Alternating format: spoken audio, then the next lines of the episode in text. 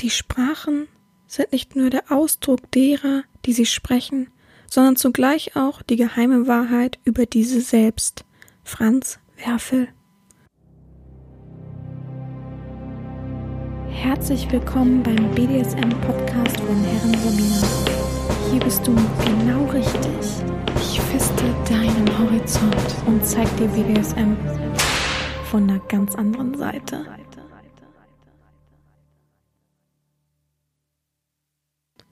Herzlich willkommen zum BDSM-Podcast von Herren Sabina Schrägstrich Macht fertig Schrägstrich Erzieherin. Ich freue mich, dass du wieder so fleißig dabei bist, mir wieder Gehör schenkst und eben auch dem Podcast beziehungsweise dieser Folge. Vielleicht ist es auch nur die Folge, die dich angesprochen hat und deswegen hörst du sie, was mich sehr wundern wird, weil wer fängt schon bei Folge 95 an? Aber man weiß ja nie. Ja, herzlich willkommen. Ich freue mich, dass ähm, wir wieder ein, ein, ein Weilchen miteinander verweilen. Huch. Ja. Und möchte mich erstmal herzlich bedanken für das schöne Feedback von der letzten Folge. Es gab auch äh, negatives Feedback, was auch vollkommen okay ist, aber ich glaube, diese Menschen verstehen den Podcast nicht, beziehungsweise haben ihn gar nicht so richtig gehört, weil die gesagt haben, was war denn das für eine Schwafelei und äh, eine Stunde nur Blödsinn geredet und dachte, hä? Das ist ja nicht mal ein Angriff gegen mich, sondern gegen die Menschen, die mir diese Träume eingeschickt haben. Von daher ist es ja noch dümmer, das zu schreiben. Aber gut, ähm, gar kein Problem. Muss ja auch nicht jedermanns Folge sein. Aber ich freue mich, dass viele das cool fanden und aufgeregt waren, als ihre äh, Träume vorgelesen wurden. Und ich freue mich, dass ähm, verlangt wurde, dass bitte noch eine Folge und ich möchte auch noch meinen Traum einsenden und ja, und äh, auch ob es an sich BDSM-Träume dann mal geben kann.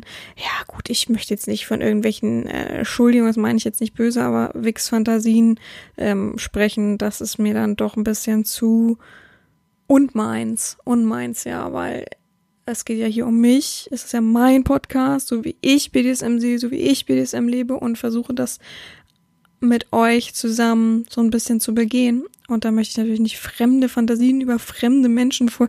Ja, ist jetzt nicht so in meinem Themenbereich, aber ich glaube, das verstehen viele. Ja, wenn mir zwischendurch der Magen knurrt, tut's mir leid. Ich habe vergessen, was vorher zu essen und ich wollte jetzt nicht im Podcast essen, habe ich schon mal gesagt. Und ich hatte jetzt auch keinen Bock mehr vorher, mir noch irgendwas zu machen.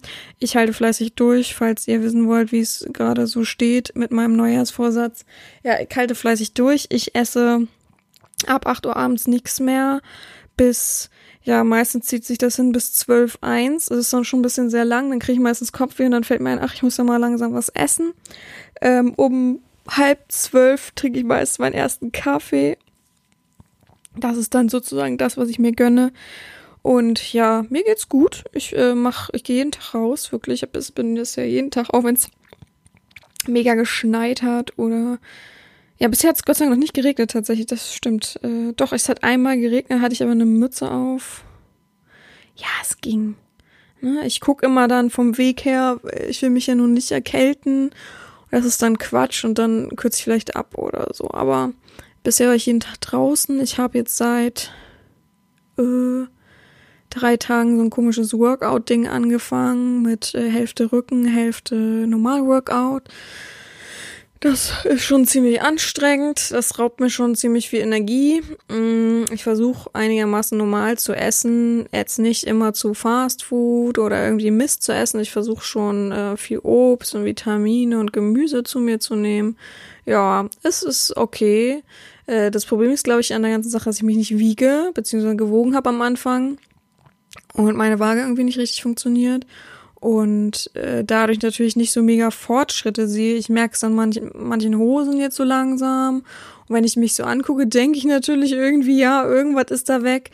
Aber ähm, ich glaube, ich muss dann mal anfangen, mir selbst so ein bisschen, wie soll man sagen, mich selbst so ein bisschen zu motivieren, indem ich mir anfange zu wiege, weil sonst wird's, glaube ich, äh, schwierig und das ist ja nicht der Sinn der Sache. Aber äh, also das mit dem Abendsessen habe ich, glaube ich, mittlerweile drauf. Ich habe mich am Anfang echt gequält.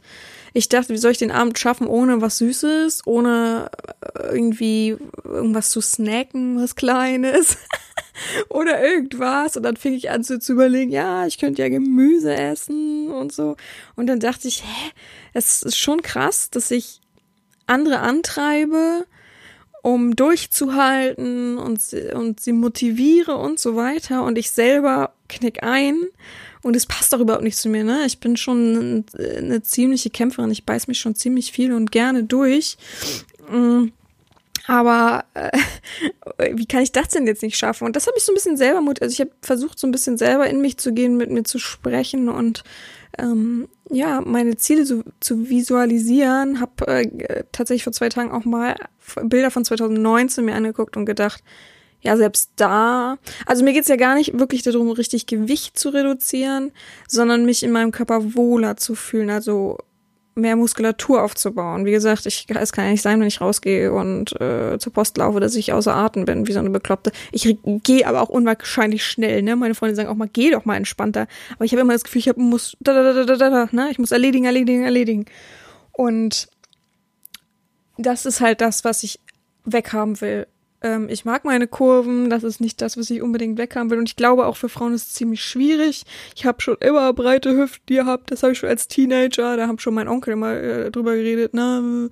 Äh, die hat aber ein gebärfreudiges Becken und so. Also das war schon immer so. Aber ich möchte halt straffer, ich möchte mehr Muskulatur aufbauen. Und ich glaube, da bin ich ganz gut dabei. Und ähm, dieses Teilfasten ist ganz gut, sich so, so ein bisschen zu entgiften sozusagen. Und ich, wie gesagt, ich habe so das Gefühl, okay, ich schaff's doch. Ich bin voll stolz auf mich, dass ich, ich weiß gar nicht, wie, wie viel haben wir denn? 16 Tage jetzt schon geschafft habe.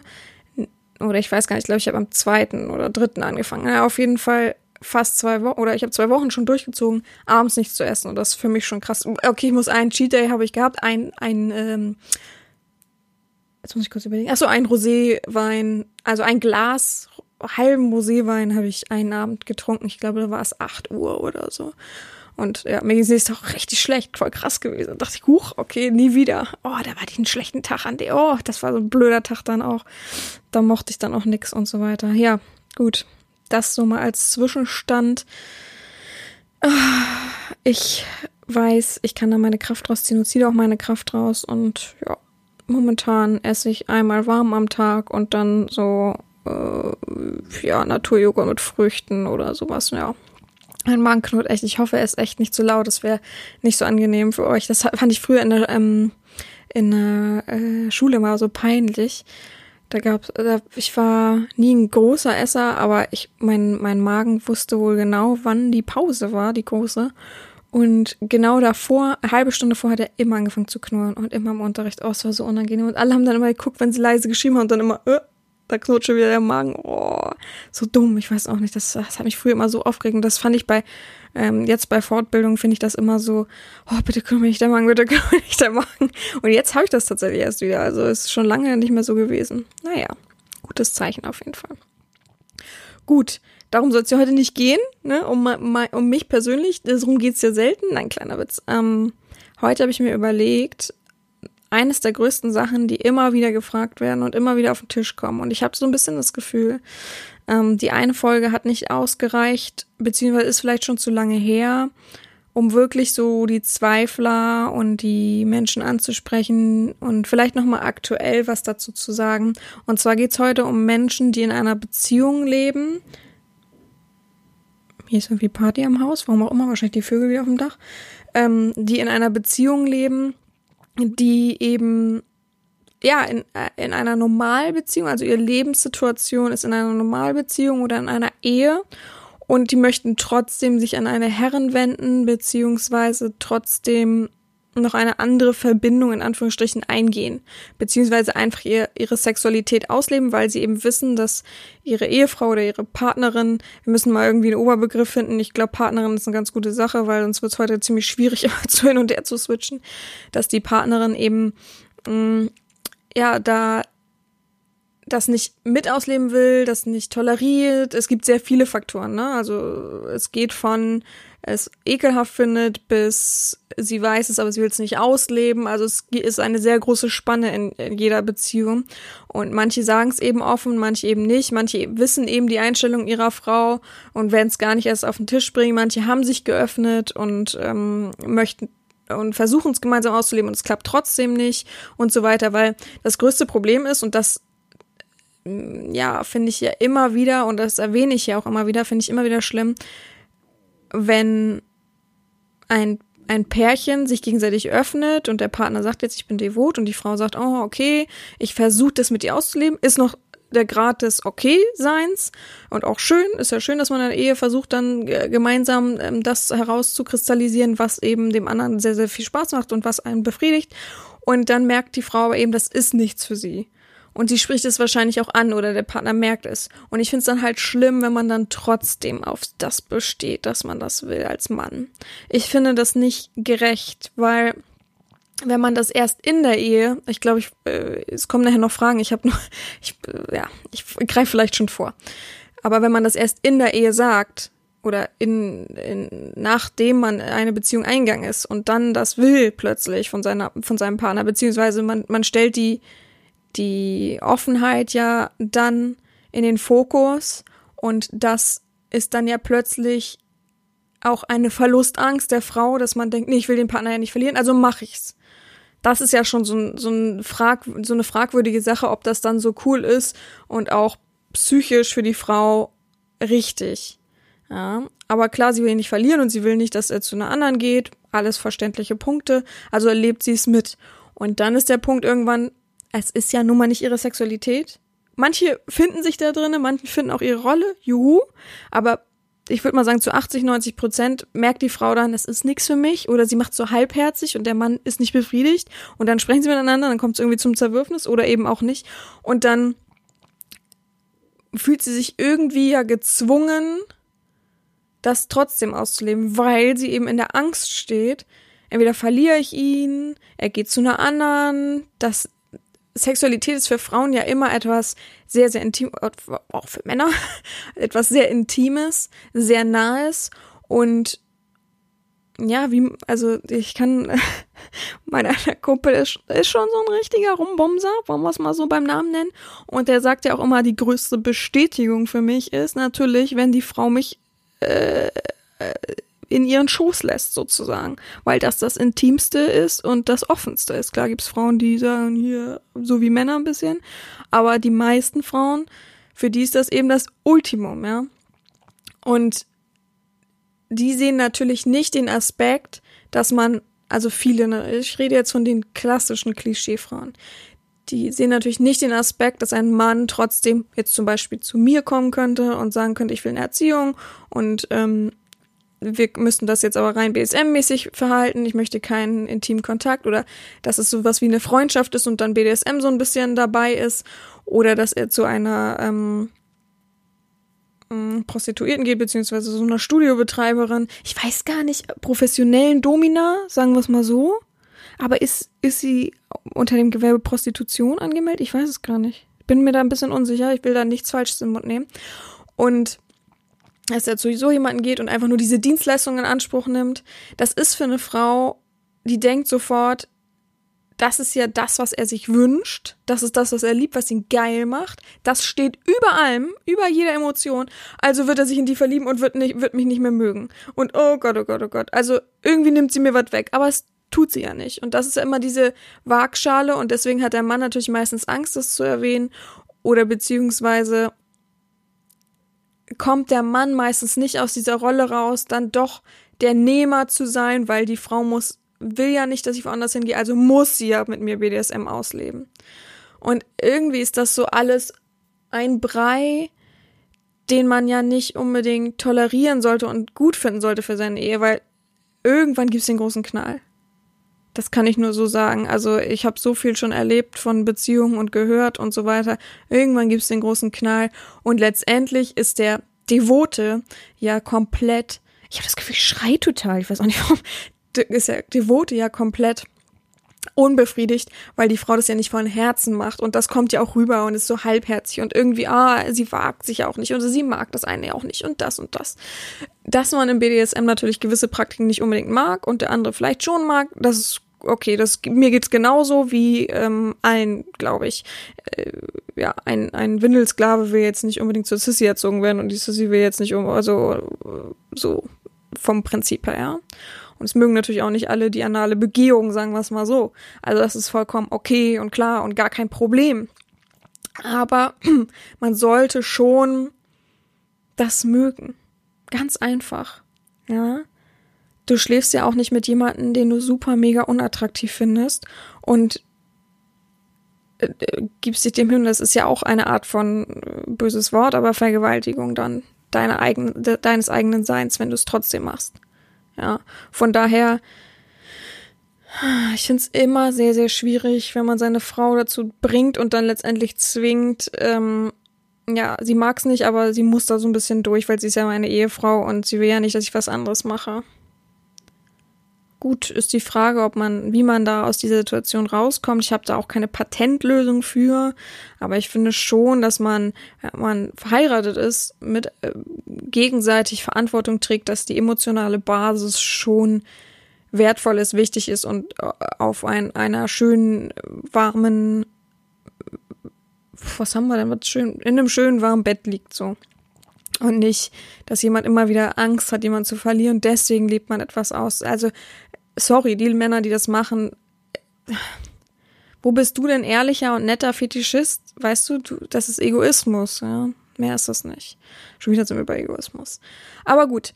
Ähm, und das war jetzt nur mal so ein Beispiel. Es gibt sehr viele Fragen. Ähm, ich krieg täglich Fragen mit, ähm, also die Grundprinzipien, kann ich auch BDSM ausleben, wenn ich in einer Beziehung bin? Ist das ein Problem, wenn ich verheiratet bin? Äh, meine Frau weiß nichts davon. Geht das auch in Ordnung? Diese Klischeefragen. Und ich sag dann immer wieder, ich muss mal kurz hochscrollen. Äh, Gott, ich, müsste ich ja jetzt alle durchlesen.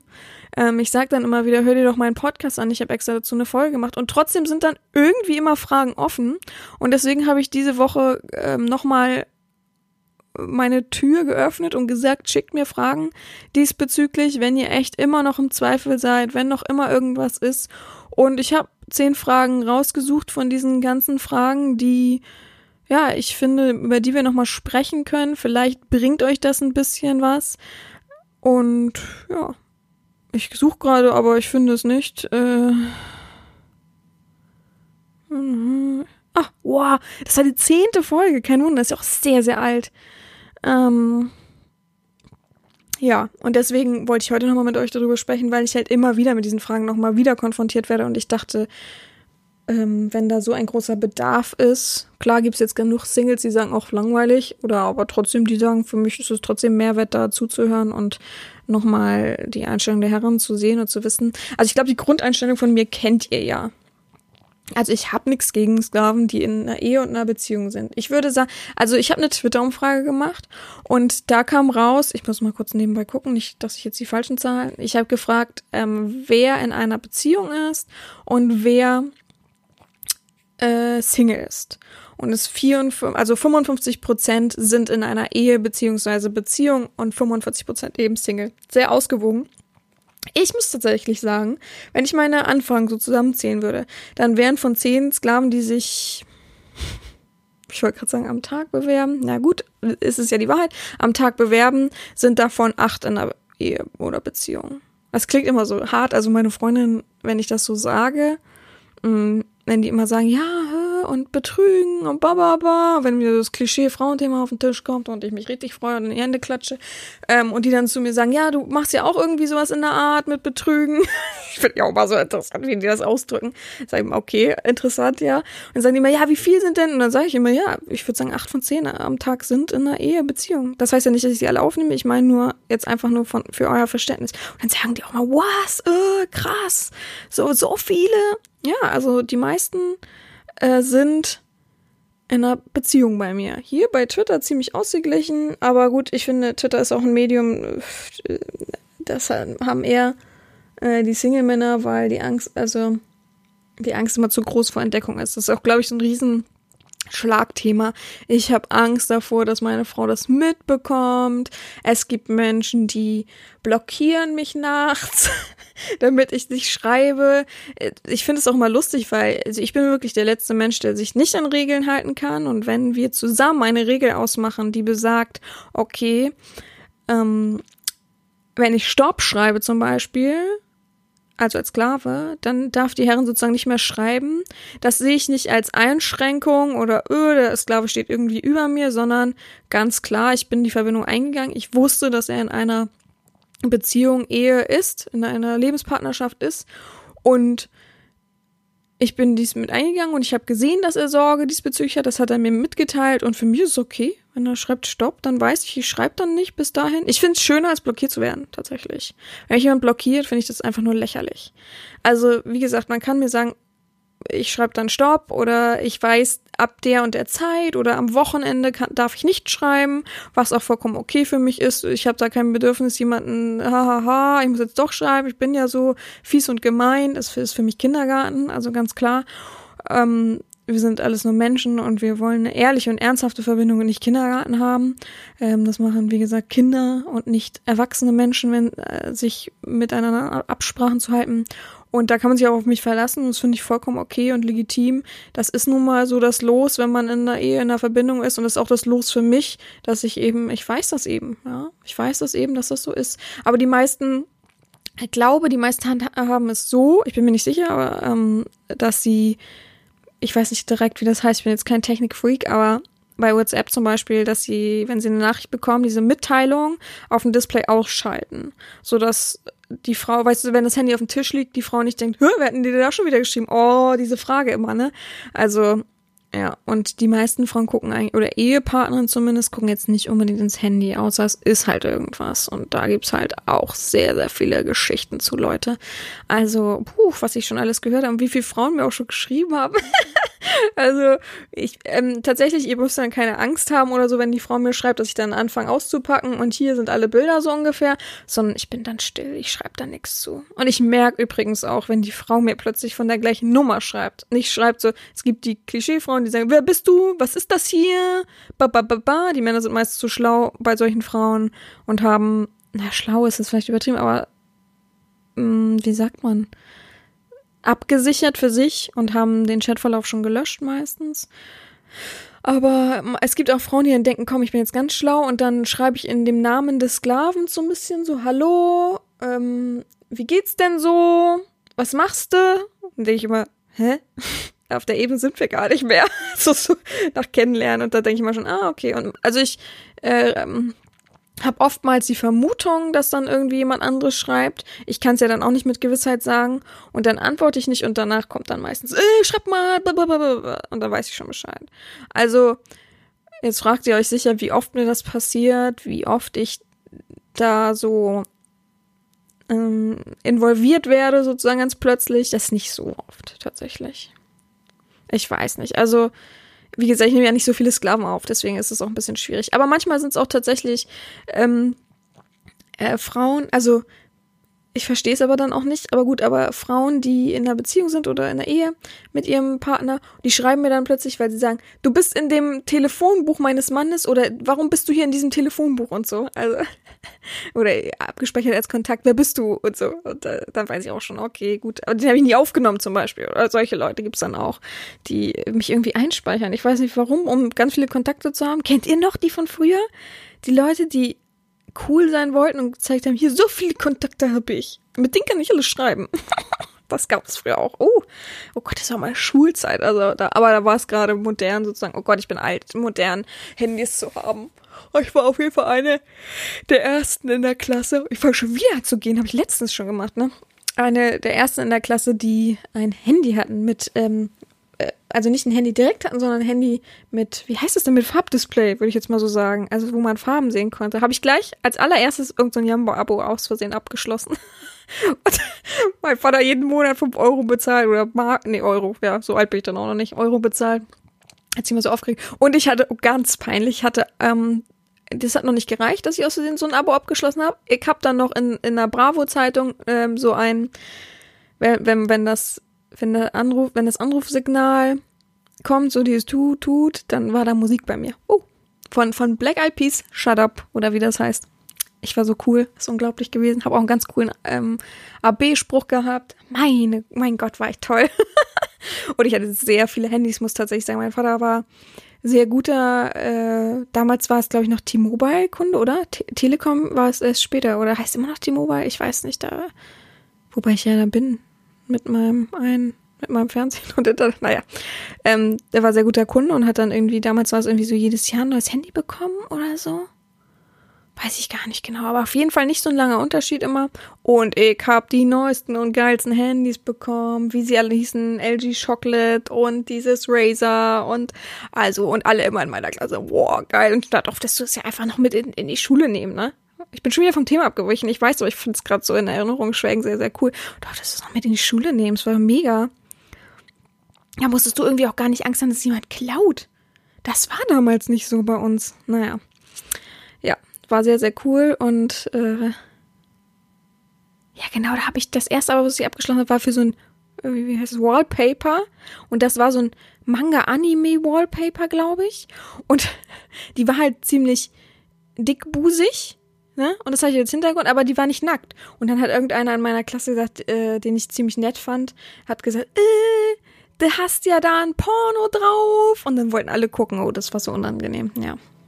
Aber ich war, danke meinem Vater, der hat mir immer die neuesten Handys geholt. Der hat immer sein altes, kleines, ich weiß nicht, wie die heißen, diese Siemens-Handys, die man äh, ähm, ja kaputt schellen könnte, also Mama draufhauen könnte, das wird immer noch funktionieren. Also so ein kleines hat er, aber es war gut damals, weil Handwerker brauchten solche Handys, da, wo kein Staub und so. Die waren nicht so staubempfindlich. Heutzutage, die Handys könntest du gar nicht mehr mit auf die Baustelle richtig nehmen. Da musst du ja, die musst du ja sonst wie einfach. Würde mich mal interessieren, wie machen denn das? Ich habe ja sehr viele Leute, die Handwerker sind oder irgendwas ähm, in der Art. Wie macht ihr das denn auf Baustellen mit euren Handys? Na, wahrscheinlich gibt es so extra Taschen oder so, ne? Aber damals, naja. Ja, gut. Darum soll es heute ja gar nicht gehen. Es geht heute ja darum, dass wir. Ich habe zehn Fragen vorbereitet und das Mikrofon ist viel zu hoch. Eh, so. Zehn Fragen vorbereitet, die euch auf dem Herzen liegen. Und ich fange mal an, weil ich glaube, es ist sehr intensiv, wie ich die beantworten muss. Ach komm, ich fange von hinten an. Hab gerade Lust, von hinten anzufangen.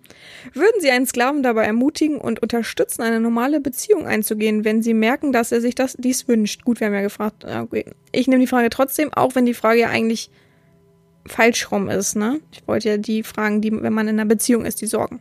Aber gut, äh, pff, ja, warum nicht? Ja. Also, mir fällt oft auf, dass Single-Sklaven ziemlich einsam sind und dadurch natürlich sehr, sehr an mir zerren oft. Das nicht bei jedem, das ist überhaupt nicht die, der Regelfall, aber es ist bei vielen so. Ähm, und da merke ich dann manchmal immer, okay, unausgeglichen, was ist da los? Und dann, wenn wir da ein bisschen sprechen, dann fällt mir manchmal auch auf, dass er vielleicht einsam ist.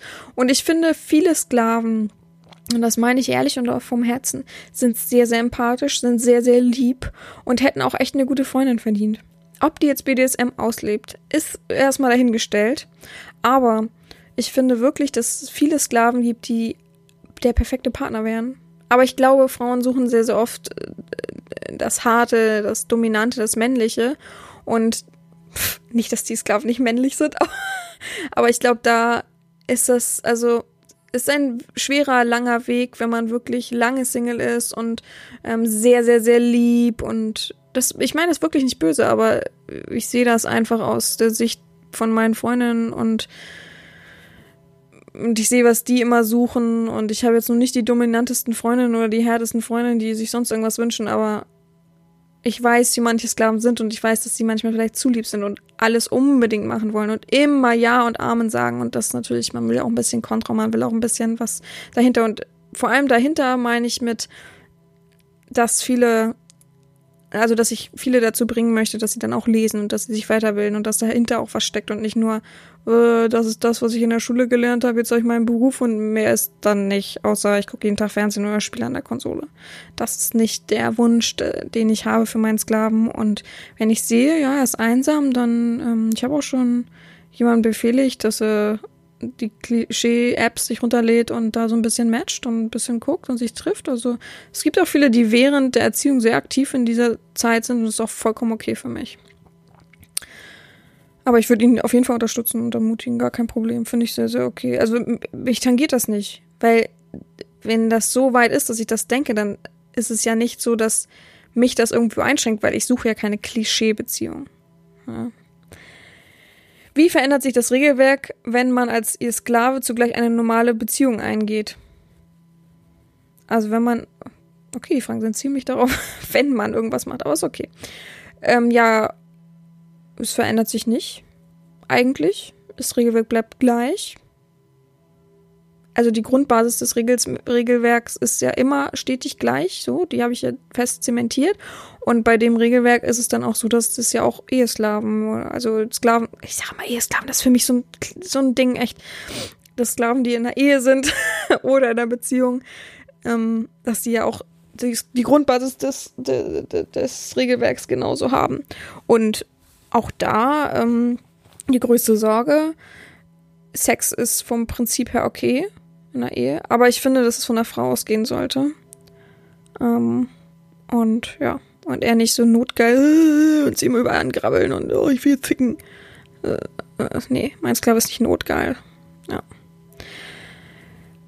Nächste Frage. Welchen positiven Effekt hat die normale Beziehung eines Sklaven auf Sie als seine Herren? Welchen positiven Effekt hat die normale Beziehung eines Sklaven auf Sie als seine Herren? Was? Welche positiven Effekt, ich bin stickert am Schlauch, welchen positiven Effekt hat die normale Beziehung eines Sklaven auf Sie als seine Herren? Was soll das für mich für einen Effekt haben? Naja, also, sagen wir mal so, manche Sklaven sind ziemlich anstrengend und nervig gebe ich auch ehrlich zu. Äh, das ist wie, sagen wir mal, ich bin Lehrer in der Schule, da mag man ja auch nicht jeden. Ne? Und manche sind, das ist für mich keine Abneigung, aber manche sind sehr energieraubend. Wenn die in der Ehe sind, können die ja nicht immer schreiben. Also manchmal sind die dann abends einfach still. Da freue ich mich dann. das eins. Oder habe ich es falsch verstanden? Welchen positiven Effekt hat die normale Beziehung eines Sklaven auf sie als ein, seine Herrin? Sonst hat es doch keine Auswirkung auf mich. Sonst habe ich doch damit überhaupt nichts am Hut. Ich halte mich da auch raus, ja. Ich, ähm, ich weiß, dass viele dann, oh, in ihrer Geilheit denken, oh, da befehligt sie mir was in der Beziehung selber. Aber das ist dein Bier. Das sind deine Lebensumstände, ja. Ich sag dir auch nicht, deine Wohnung gefällt mir nicht, ziehe in eine andere Wohnung. Das, wär, das sind deine Lebensumstände, die hast du gewählt. Die, an denen rüttel ich nicht. Es tangiert mich nicht und das interessiert mich auch einfach nicht. Es ist ja auch mal die Vorstellung, dass Leute sagen, oh, das stört jetzt die Herren, dass ich in einer äh, normalen Beziehung bin. Nö, mir ist es einfach egal. Dann sei da drin. Aber halt dich gefälligst an meine Regeln. Das ist mir wichtig. So, Hauptsache, du hältst dich an die Regeln, dass du dich täglich meldest und äh, so weiter und dass deine Sexualität trotzdem mir oder deine Lust mir gehört. Aber eben mh, mm, in dem Maße, dass du halt äh, entweder ist es sowas so, sie hat jetzt Geburtstag oder ich habe Geburtstag, okay, dann lasse ich Sex auch von deiner Seite zu, aber sonst soll es von ihr ausgehen. Und wenn von ihr gar nichts kommt, ja, guten Morgen, dann solltest du dir mal überlegen, was da in eurer Ehe im Sexleben ein bisschen schief läuft. Wieso sollte es denn immer von dir ausgehen? Also, es sollte ein Miteinander sein, ja. Ähm, und sonst tangiert mich die Beziehung nicht. Was soll das für einen positiven Effekt auf mich haben? Also ich, vielleicht stehe ich auf dem Schlauch gerade und alle denken gerade, hä, wieso versteht sie es nicht? Aber okay, dann ist es so. Aber ich überlege gerade, positiven Effekt auf mich.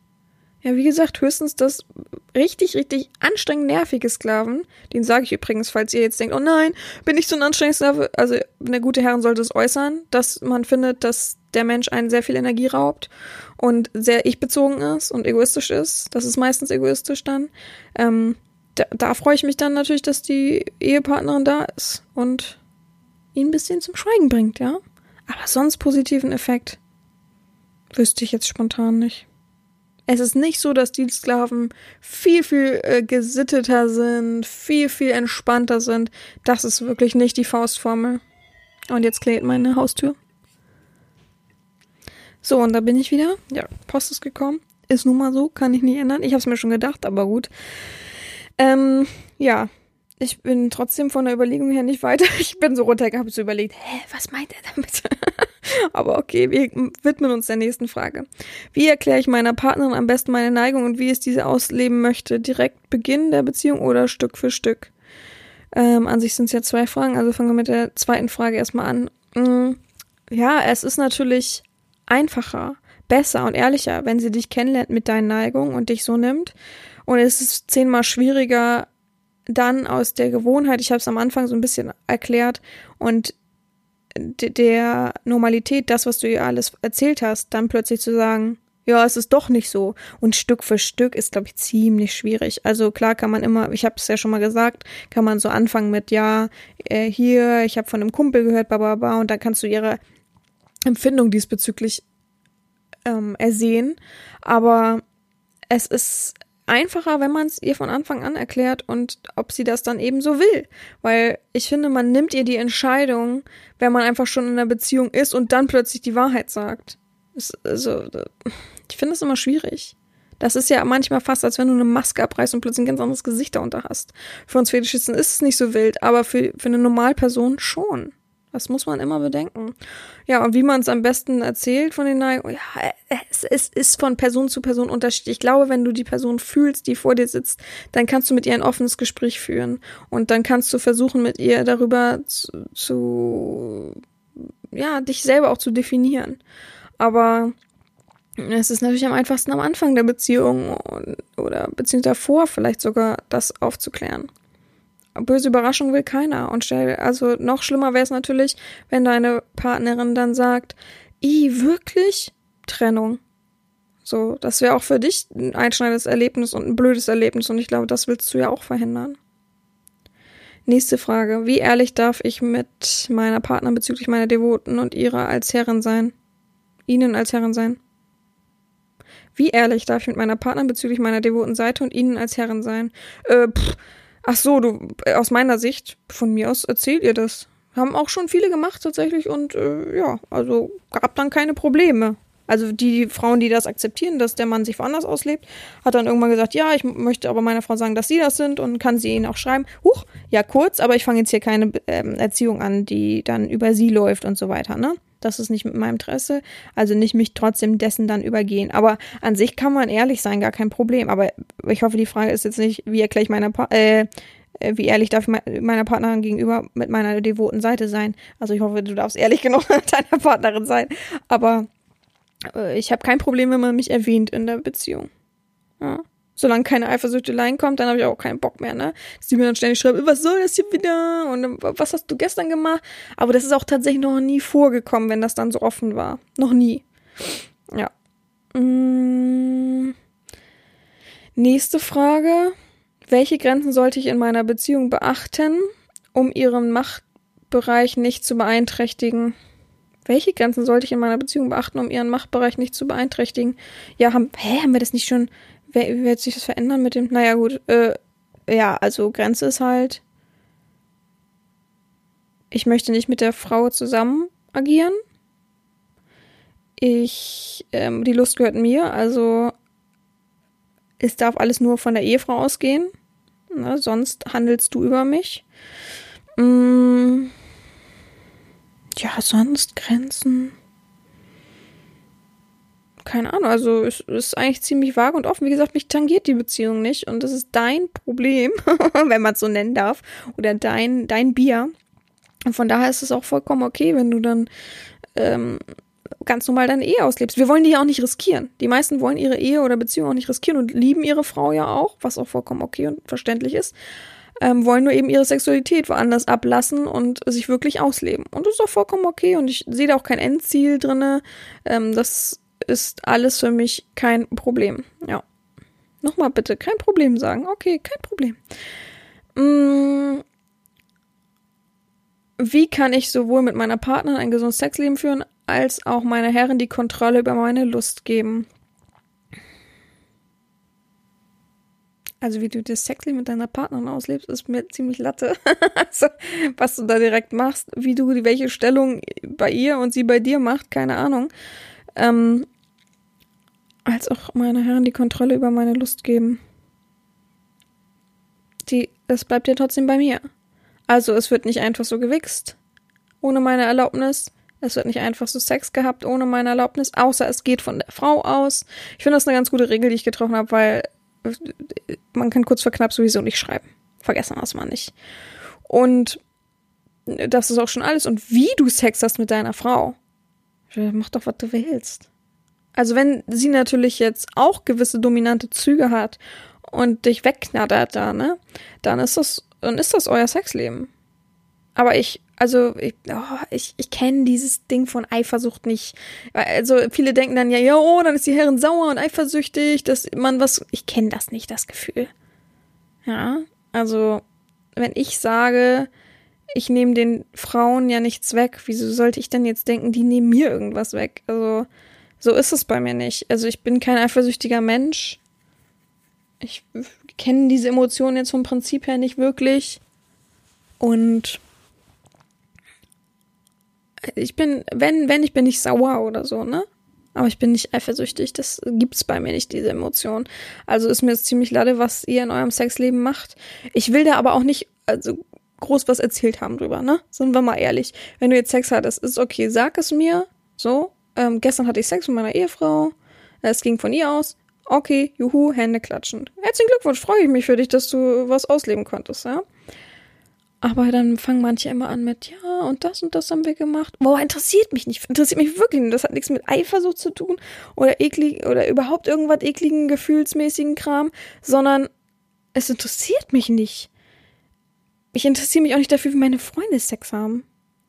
Es hat auch nichts mit Offenheit oder irgendwas zu tun. Es interessiert mich nicht. Das ist Privatsphäre. Ja, also. Hm. Das verstehen manche nicht. Die wollen dann das trotzdem irgendwie geteilt haben aber ich habe deine, deine Lebensumstände akzeptiert. Das ist für mich okay, wenn du in einer Ehe oder in einer Beziehung bist, eine Partnerin hast.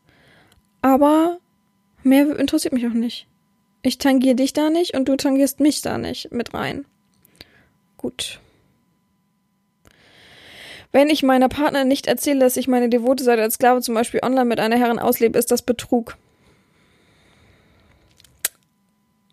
Tja, wie definiert man Betrug, ja? Jeder definiert Betrug anders.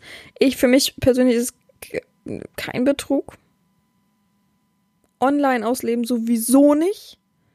Man ist halt unehrlich, ne? Das muss man, muss man sich selbst eingestehen. Ich bin dann unehrlich meiner Partnerin gegenüber. Betrug selber finde ich zu harter Begriff. Betrug ist für mich etwas Körperliches. Ich weiß, viele sagen, es fängt schon mit dem Kopf an und so weiter, aber für mich ist das da bin ich zu offen.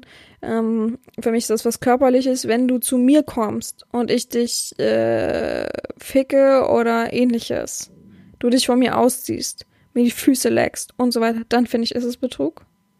Wobei Füße, ich muss sagen, für mich ist echt richtig, nur richtig, richtig Betrug, nur dass ich dich ficke. Oder du halt, nimm mir, dich, nimm mir das Devote mal weg, du irgendeine andere Frau bummst und küsst. Oder, ja. Das finde ich schon ziemlich Betrug. Alles andere finde ich, ja, Unehrlichkeit einfach nur seiner Partnerin gegenüber. Aber nicht hardcore-mäßig Betrug. Ich weiß, wenn sowas rauskommen würde, ich habe mit einer anderen Frau geschrieben und die hat mir Aufgaben gegeben. Ich weiß, dass die Frauen es als Betrug betiteln werden. Sehen wir es mal auch genau andersrum. Ich weiß, dass dann sagen, oh, das ist mich betrogen, oh, äh, du bist mit einer anderen Frau intim geworden, obwohl es ja gar nicht wirklich körperlich ist. Und ich den auch grundsätzlich nichts wegnehme, weil die es ja nicht befriedigen wollen, können, äh, müssen, es eklig finden, es nicht tolerieren, es nicht an ihrem eigenen Ehepartner tolerieren und so weiter. Trotzdem würden sie es sehr schlimm finden gehe ich jetzt mal in mich und denke mir, ich habe einen Partner, den ich super doll liebe, der jeden Tag bei mir ist und ich dann irgendwann rausfinde, dass der die ganze Zeit schon mit einer anderen Person schreibt und mit der oder für die Aufgaben macht, Bilder schickt und nackt ist und abspritzt und so weiter. Klar finde ich das auch nicht geil dann, ne? Wenn ich, wenn ich so in mich gehe. Ist keine Relevanz für mich, aber trotzdem, wenn man dann so drüber nachdenkt. Aber an sich ist es kein Betrug. Dann würde ich drüber sprechen, was fehlt dir.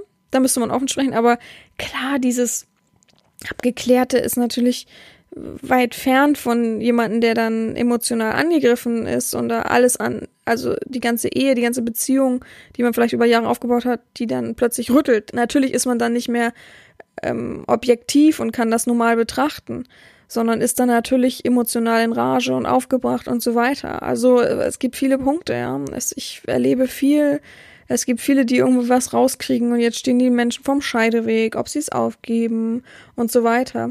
Ich frage mich halt, wenn jetzt eine Frau da ist, die das jetzt so mitbekommt und dann Ultimatum setzt oder wie auch immer, ich frage mich halt, was die Frau dann denkt und erwartet.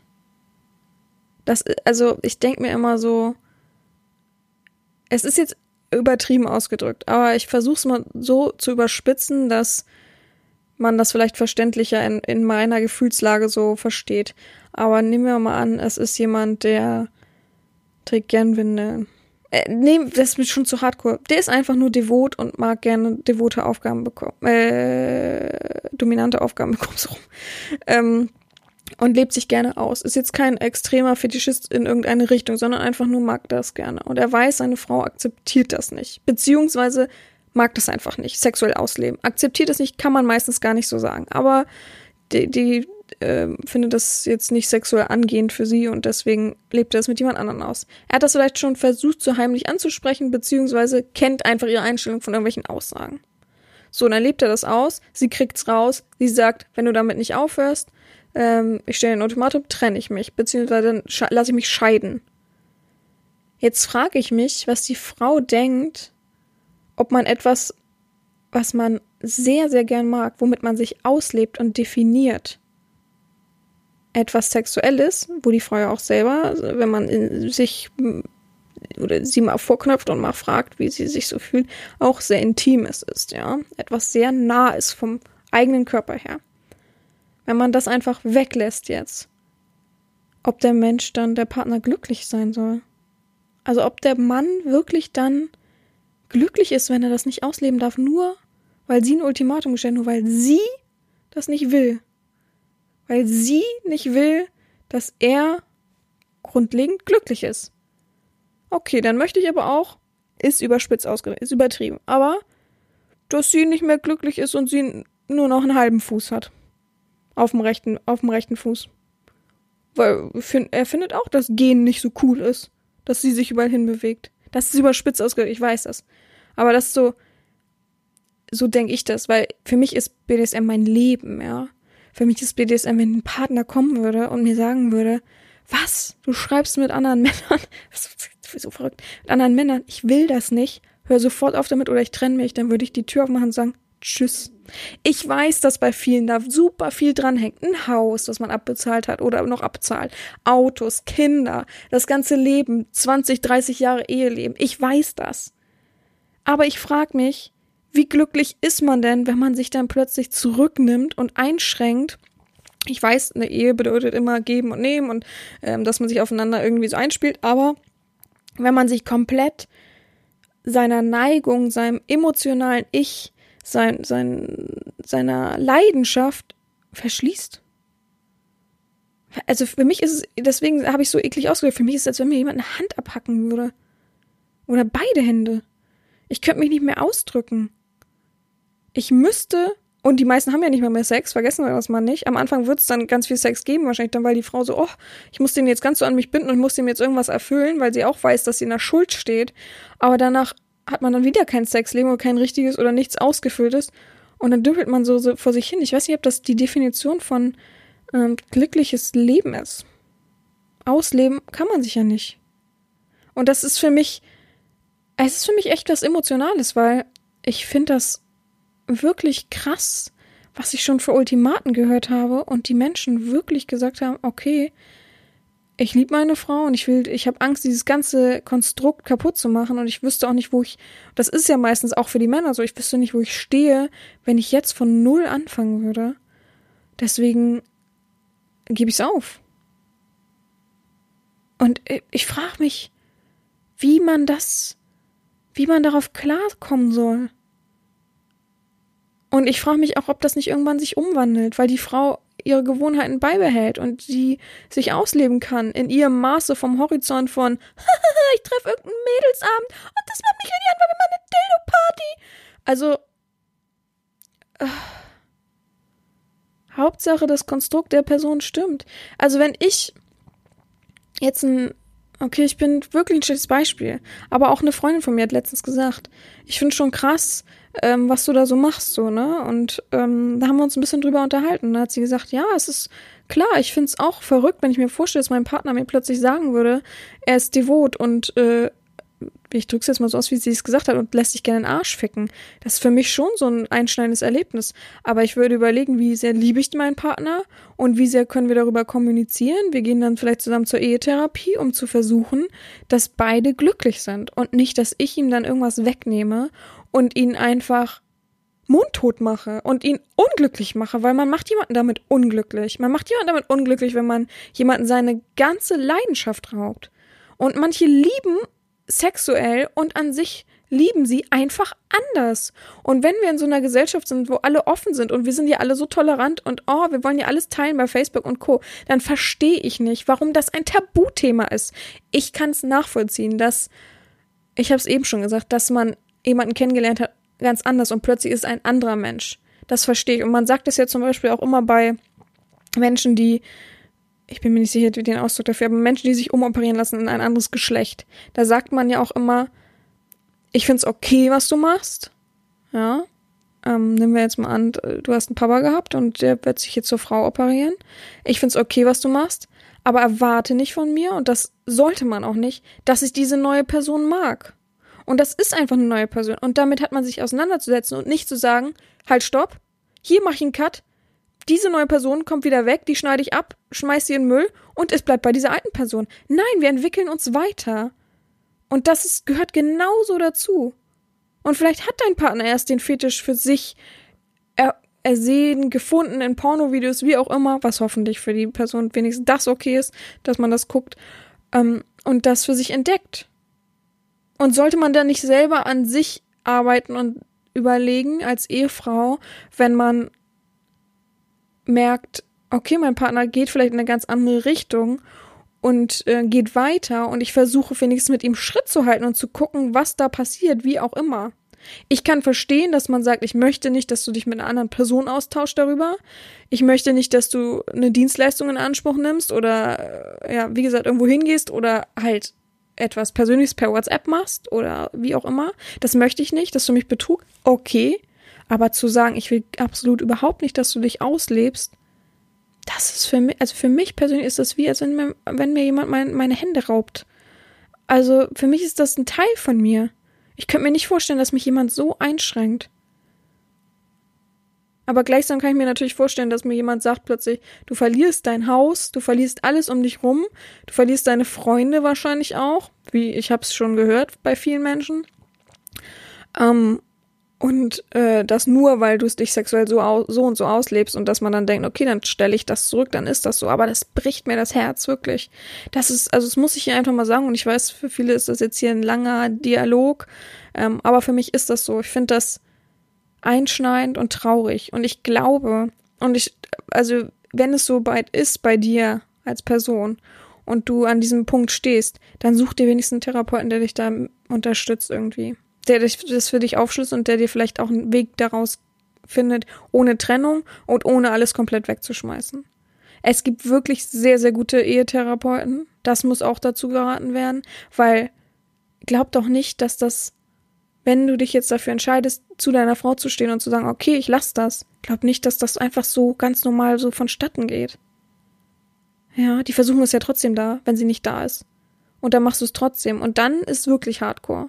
Wenn sie dann noch mal was rauskriegt, ist ja wirklich alles am Scheidepunkt. Deswegen versucht daran zu arbeiten und versucht deine Frau davon zu überzeugen, okay, vielleicht ist es für, für dich ein Problem, was ich habe. Für mich ist das kein Problem. Für mich ist das mein Sein und ich lebe mich aus und fühle mich dadurch erfüllter und besser. Aber dann lass uns doch zusammen einen Weg finden und lass uns zusammen daran arbeiten. Ja, das wollte ich mal dazu sagen. Das ist für mich echt, also da könnte ich ewig lang drüber reden, ne? Ich habe auch, äh, oh, uh, muss mich ein bisschen zusammenreißen hier.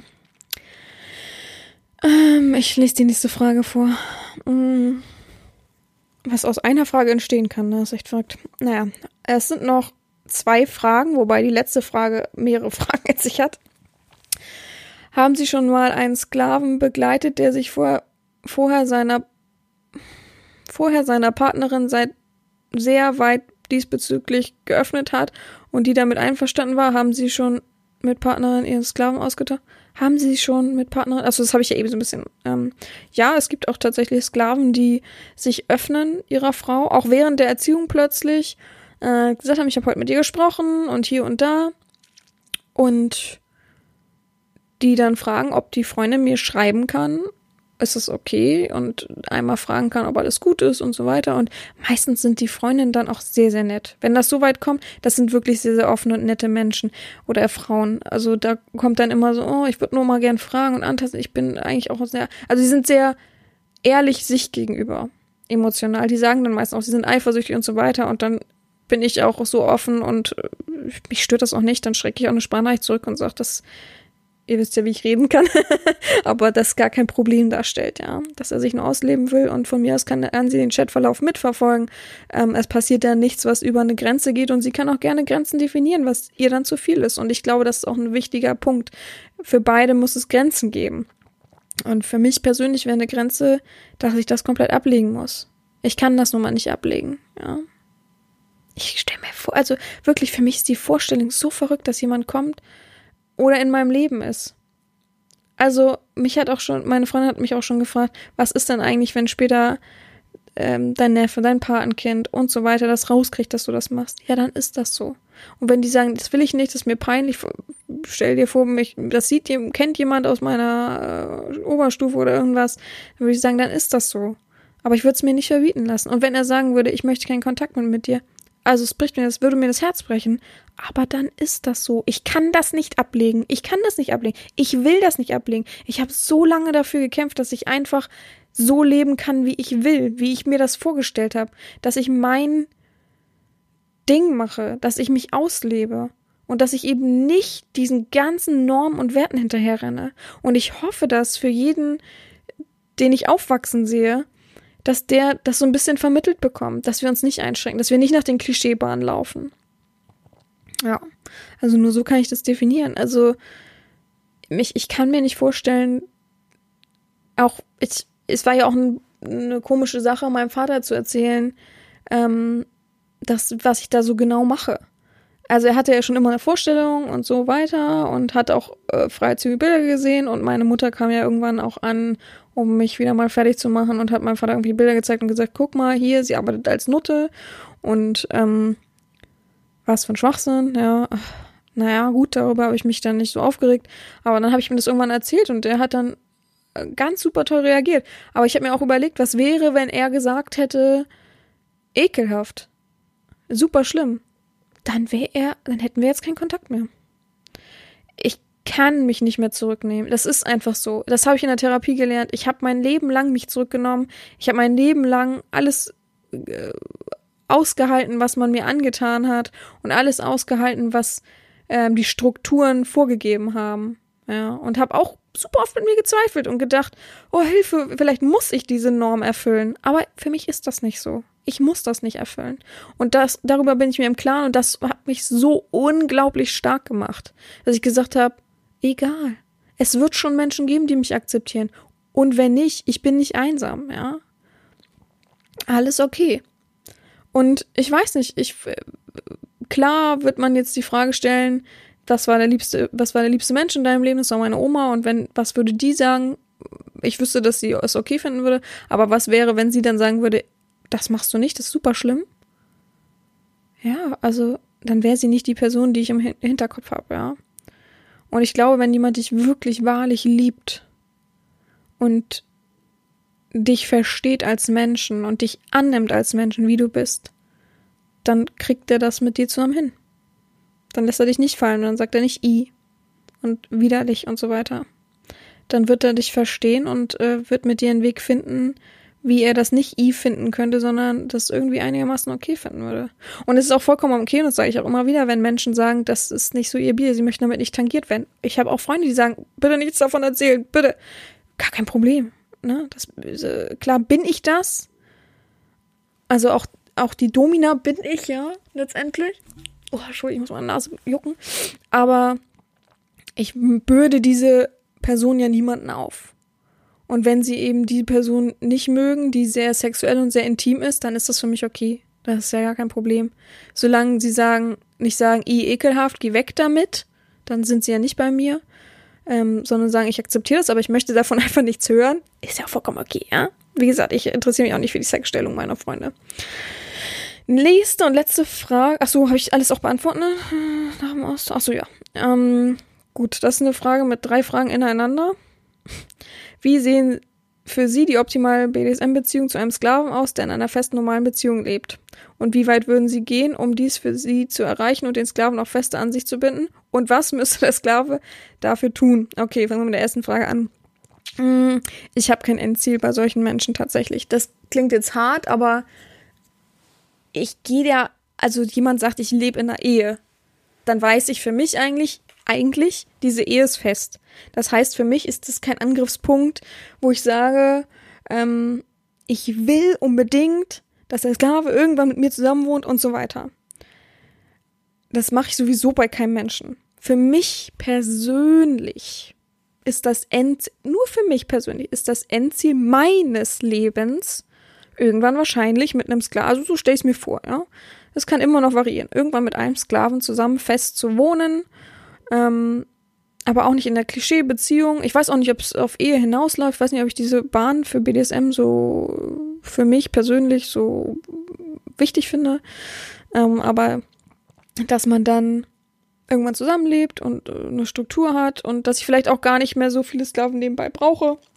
Aber dass man sich miteinander auslebt und eine feste äh, Gemeinschaft bildet, sagen wir es mal so. So, so später, ja. Und so setze ich das für mich fest. Sprich, ich habe für die Person, die sich bei mir bewirbt, kein Endziel. Weil erstmal kenne ich die Person nicht, wenn sie sich vorstellt, sondern lerne sie erst kennen über einen gewissen Zeitraum. Dann erst kann man gemeinsam Ziele definieren. Aber die sehe ich auch erst gemeinsam. Ich sehe selber für mich das Endziel, was ich eben gesagt habe. Aber das definiere ich auf keine Person, die sich bei mir bewirbt. Auf keine ich denke für mich persönlich, dass sich das irgendwann ergibt. Dass man irgendwann sowas hat. Dass man irgend, dass es irgendwann so weit kommt. Dass sich das auch erst ergibt, natürlich. Von daher ist die Frage natürlich ein bisschen schwierig. Ähm, ich, ich habe keine optimale BDSM-Beziehung, die ich von jemandem erwarte. Äh, so, und wenn du in einer Ehe lebst, ist mir das ist es auf einer Waagschale von 50-50 genauso wie ein normaler Sklave. Ich sehe das nicht als Hindernis irgendwie auf. Ich sehe nicht auf, oh, okay, bei dem Sklaven, dem, da verhalte ich mich anders, weil ich denke, das und das kann nicht erfüllt werden. Ich habe das, das finde ich immer nämlich schwierig. Jemand, der ankommt und sagt, ich habe dieses Endziel, ich will eine Beziehung, das wird nicht funktionieren. So geht man nicht in eine Verbindung rein. Ich gehe offen in eine Verbindung rein. Ich habe keine äh, Ansprüche auf, das ist die optimale Verbindung, die ich mir erwarte. Äh, dies mit dem Endziel, das und das wird erfüllt, ähm, wenn sich ein Sklave bewirbt. Ich bin da offen. Es ist einfach meine Offenheit, die ich da widerspiegel. Ähm, und wie weit ich gehen würde, um zu reichen, feste an sie zu binden. Ähm, ähm, ja, wie, wie soll ich das sagen? Also ich glaube, ich binde ihn fester an mich durch diese Offenheit. Dadurch, dass wir alles ähm, strukturell hart, klar, Regeln sind da immer. Ähm, das und dadurch eine normale Verbindung, die, der normale Austausch und die Aufgaben, ähm, das alleine festigt schon die Verbindung und ähm, automatisch wird der Sklave ähm, enger an mich gebunden. Aber wie weit ich gehe, kann ich dadurch nicht beantworten, weil es wird ja darauf anspielen, würden sie jemals so weit gehen, dass sie sich, dass sie erwarten, dass sich jemand trennt von seiner, nein, das erwarte ich nicht. Solche Grenzen überschreite ich nicht. Das sind deine Lebensumstände. Daran hast nur du zu rütteln und das ist außer meine, meines Kraftfeldes, sagen wir es mal so. Das ist nicht mein Bier. Du sagst jetzt plötzlich, ich trenne mich von meinem Partner, ich habe so dieses Gefühl, ich muss das für mich. Okay, bin ich bei dir. Du hast gesagt, ich muss, muss jetzt meinen Partner heiraten. Okay, vollkommen klar. Ich bin da sehr, sehr offen und ich glaube, wirklich alles fügt sich. Das glaube ich wirklich. Es wird sich alles fügen im Leben. Von daher bin ich da sehr, sehr entspannt. Das war nochmal die letzte Frage. Und was müsste ein Sklave dafür tun? Und es gibt kein Muss in Bezug auf die Lebensumstände. In Bezug auf Partnerschaft, Ehe, Beziehungen oder wie auch du das Konstrukt nennst, in dem du lebst. Da gibt es kein Muss. Das ist für mich ja, wie soll man sagen, das ist für mich so ein No-Go, mich da selber einzumischen. Ich weiß, dass viele rotzig sind und das geil finden, sich irgendwie einzumischen. Ähm, ich mag natürlich auch mit dem Kopfkino spielen. Er regt mich natürlich auch, beziehungsweise finde ich, gehört irgendwie zum BDSM dazu, äh, deine Ehefotze sitzt gerade zu Hause, in Videos und so miteinander. Aber niemals ernsthaft würde ich die Beziehung angehen. Ich würde mich da nicht einmischen. Ja, es ist eben nicht meins. Ich habe ja nicht die Partnerin genommen. Ja? Ich habe, wenn dich in einer Erziehung, äh, in einer Erziehung aufgenommen oder in einer Verbindung, aber ich habe ja nicht deinen Partner dazu mitgenommen. Es ist mir gleich.